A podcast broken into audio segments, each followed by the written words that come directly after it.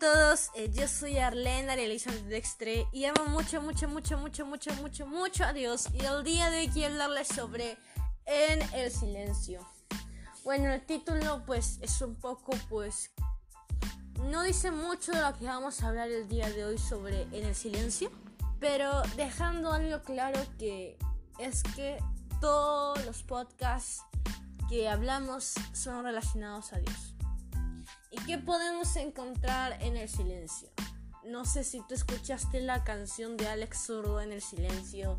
Es lo que me hizo encontrar ese sentido, es que en el silencio podemos encontrar la voz de Dios. Cuando tú tengas tu tiempo de orar, de oración, puedes agarrar tu Biblia y ponerte a leer una palabra bíblica. Y podemos ver cómo en el silencio Dios nos habla. Por ejemplo, yo voy a elegir en este momento una palabra al azar y voy a ver en qué Dios me está hablando. Así que esta palabra yo la elijo. Y está en Salmos capítulo 27 versículo 1 que dice, Jehová es mi luz y mi salvación. ¿De quién temeré? Jehová es la fortaleza de mi vida de quién he de atemorizarme. algo muy importante que queremos aclarar es que aquí nos habla que Jehová es nuestra luz. O sea, cuando tú te sientas solo, cuando sientas que estás en la oscuridad, Dios es tu luz. Y no solo es tu luz, sino es también tu salvador, tu superhéroe. Ese superhéroe. Ese superhéroe que te da pues fortaleza. Alegra tu vida. Y dice, no, ¿de quién he de atemorizarme? Si tengo mi superhéroe, el todopoderoso, no voy a tener miedo de los villanos, porque sé que mi superhéroe va a ganar la batalla y la guerra. Creo que es muy importante para todos entender que en el silencio podemos escuchar la voz de Dios. Tú puedes escuchar la prédica de muchos pastores y puedes darte cuenta que Dios les habló en momentos oportunos, tanto en momentos eh, en silencio cuando estaban llorando y llantos en su cuarto. Escuchamos que a veces entramos a nuestro aposento y oramos, la palabra misma dice.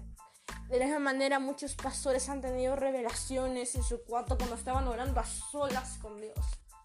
es muy bonito entender que en el silencio le podemos hablar a Dios. No solo que Él nos hable, sino también hablarlo a Él. Porque es un bonito momento que en el silencio nosotros podemos explayar y decirle a Dios muchas cosas. Nosotros le podemos decir demasiadas cosas, por ejemplo, que nos guíe, que nos dé discernimiento, que nos apoye. Y estamos pidiéndole a Dios, pero también le podemos decir cosas bonitas, cosas hermosas, cosas que les decimos a las personas que amas, pero Dios debe ser el primer lugar y Él debería ser pues el centro de todo. Entonces dile las cosas más bonitas del mundo a Dios. Decir que lo quieres, que lo amas, que morirías y vivirías por Él porque Él hizo eso por ti. Murió en la cruz por ti y vio de una manera pobre que no se merecía, solo por ti. Así que no te rindas. Si el camino ante ti parece largo y difícil, solamente recuerda que la meta que te motivó a comenzar la muerte de Cristo. Así que si tienes una vida eterna, esta vida no es suficiente, tienes una vida eterna que recorrer. Así que escucha atentamente, prepara tus oídos con ese discernimiento que Dios te da y escucha la voz de Dios en el silencio.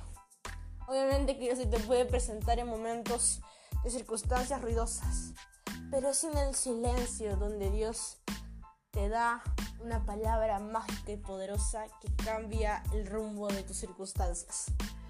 Así que eso es todo por el podcast de hoy. Sigue meditando en la palabra de Dios. Recordando el Proverbios 29, 25, ¿no? Capítulo 29, versículo 25.